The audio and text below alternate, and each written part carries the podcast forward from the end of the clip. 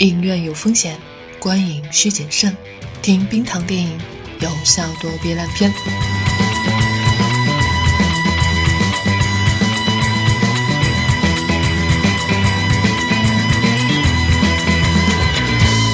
你好，这里是院线观影指南。嗨，你好，我是冰糖，欢迎关注我们的微信公号“冰糖电影”。话剧出身的开心麻花在喜剧类型片当中已经做大做强了，包括之前试水的表面上是黑色喜剧，但骨子里却是文艺片的《驴得水》，也取得了不错的口碑，豆瓣评分是八点三分。不过从上一部《羞羞的铁拳》开始，口碑似乎出现了反转。他们最新的作品是本周末上映的《西红柿首富》。明明在影院里呢，笑声不断，但是差评却层出不穷，其中不乏刚刚注册的新号，也就是说之前从未发表过影评的新号。现在豆瓣评分是六点九分，但是即便如此，冰糖仍然想诚意推荐给你们，是有理由的，后面会细说。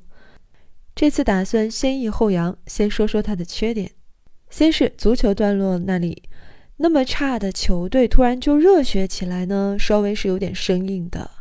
虽然确实他后来带动起来了影院里面观众的热血，而且不管怎么说吧，也有点功夫足球的影子。嗯，还是有那么一点点不自然。第二个呢是爱情铺垫不足，女主发现误会了男主王多鱼以后呢，才开始重视起他的追求。这个当然不能成为一个发生爱情的充分理由，其他的理由呢，似乎也没有给出特别多，只能说他可能比较看重对方的诚意吧。如果把这个爱情线当作是一个比较功能性的支线，勉强可以将就。但是呢，我看到一些评论把它上升到歧视女性的高度，我就不认同了。甚至连结局那里的那句台词，王多鱼说：“啊，因为你我变得没有钱了，变成了一个穷光蛋，所以你得给我生一百个孩子才行。”这样的台词呢，都被拿来说是对女性的侮辱。我认为这就过界了。只把女性看作是生育工具固然是不对，但是只要提生孩子，就等于把女性当作生育工具吗？混淆这两点的人，也许认为，如果两个人在谈恋爱、浓情蜜意的时候，男生说了一句：“以后你要给我生个可爱的孩子。”这时候女生不应该感到幸福，而是应该跳起来就给他一巴掌，骂他渣男。这样是否太极端了？嗯，总之我是不认同的。女权主义并不等于女性沙文主义，也不等于应该草木皆兵。先要说清楚一个背景啊，就是这部电影实际上是购买了美国电影的版权。那部片子的名字叫《布鲁斯特的百万横财》，去掉了和政治相关的部分，棒球比赛呢改成了足球比赛，其他的部分呢基本上没有脱离这个原版权电影的这个大的框架。电影的前三分之一呢，我觉得也就是一般的水准，甚至由于一些不那么搞笑的场景，却有观众不合时宜的，好像是条件反射般的笑起来，反而让人觉得非常奇怪和尴尬。嗯，当时我身边的一对小情侣中的女生就是这种情况，她一笑呢，男朋友就会问她这有什么可笑的，但是到了后半段，这二位就非常和谐的一起笑起来了。那全场基本上是这样的一个反馈的情况。到了中段呢，就是遗产继承这个包袱抖出来之后，电影开始渐入佳境。李立群扮演的二爷爷的这个形象呢，包括到结尾的时候呢，通过考验的男主看到了 A、B 版两个遗言一起放出来，还是蛮有喜剧效果的。喜剧电影呢，通常都是有讽刺在其中的。那么这一部喜剧都讽刺了什么呢？它讽刺的东西比较多，我认为在这当中呢，对中国足球还有伪君子的讽刺是比较精彩的。呃，伪君子的代表呢，主要是女主的男朋友，就是那个所谓是江湖人称小王力宏的男朋友啊。最近你可能会经常在网络上看见关于中产阶级的一些文章，而这些文章主要是在提出他们这个阶层自己的诉求。你可以看出，在经济上，他们比普通的百姓提高了一个档次之后呢，似乎非常急于证明自己在精神上也是要高一个档次的。他们在向往，也在靠近一种贵族感。但是电影揭露了所谓的中产阶级的优雅和正义。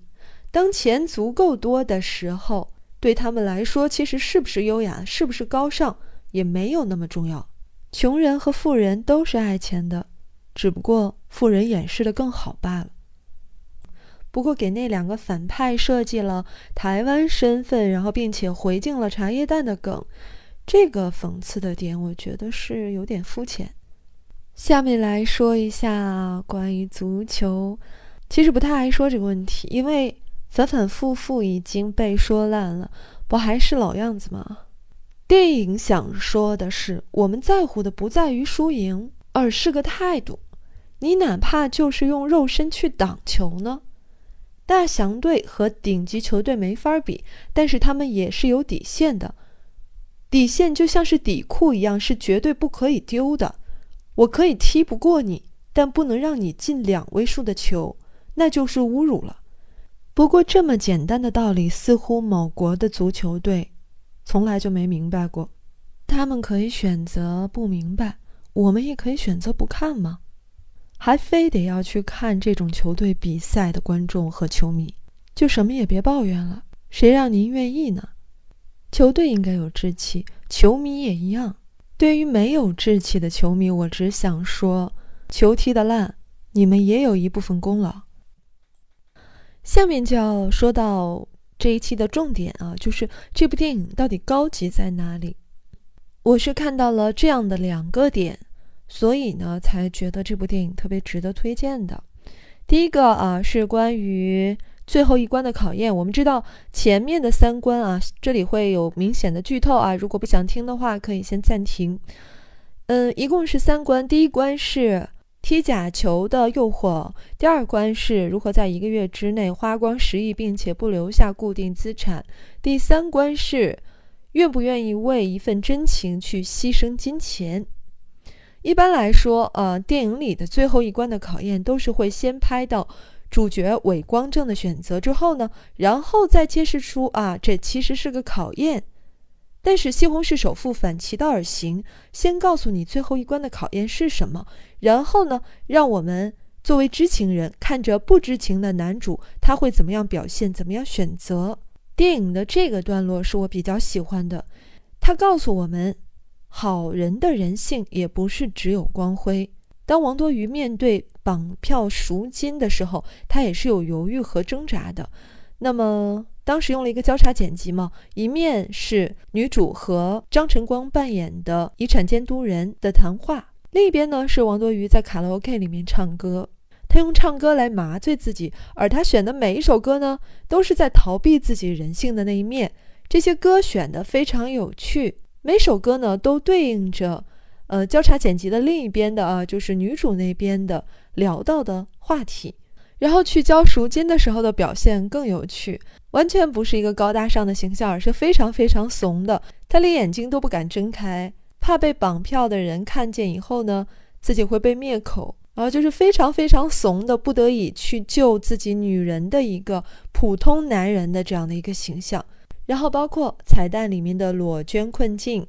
男女主已经结婚啊，女主已经怀孕，然后他们已经周游过世界，享受过了这笔财富带来的好处之后呢，他们决定裸捐，但是要在捐款里面除去自己儿子将来的花销，导致这个捐款没有办法顺利进行下去了。他们心里想的是自己不要没有关系，但是儿子不行。所以说呢，不差钱也是分几种的，小康时你不爱钱，不等于生病时你不爱钱。自己不爱钱，不等于有子女的时候，你还仍然视金钱为粪土。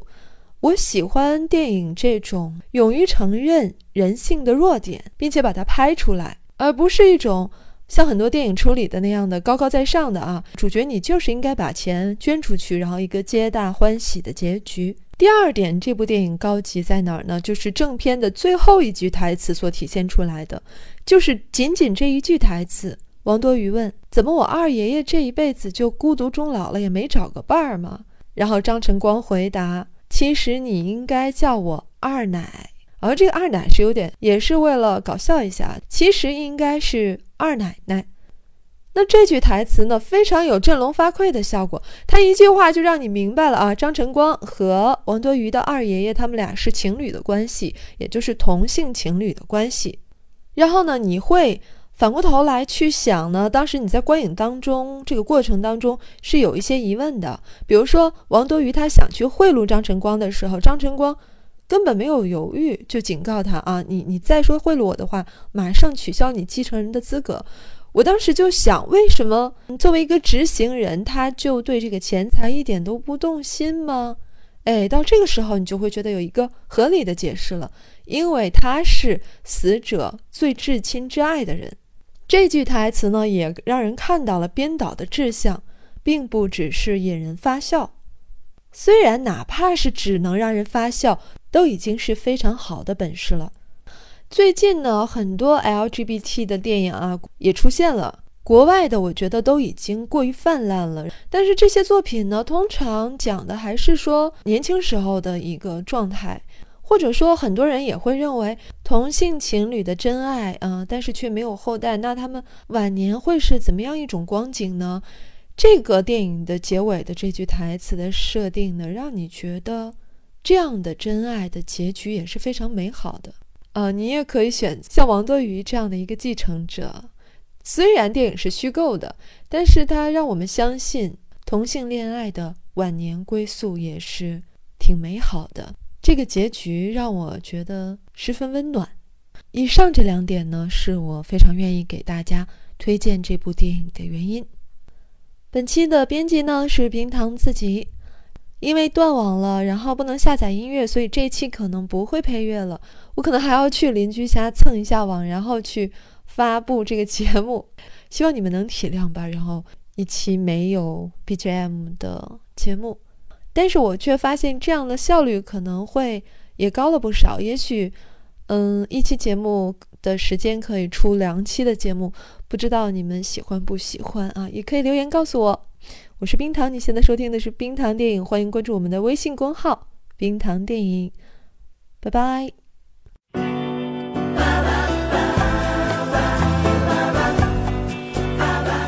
喜欢节目记得要点赞和转发，每期 BGM 歌单和晚安语音尽在微信号“冰糖电影”。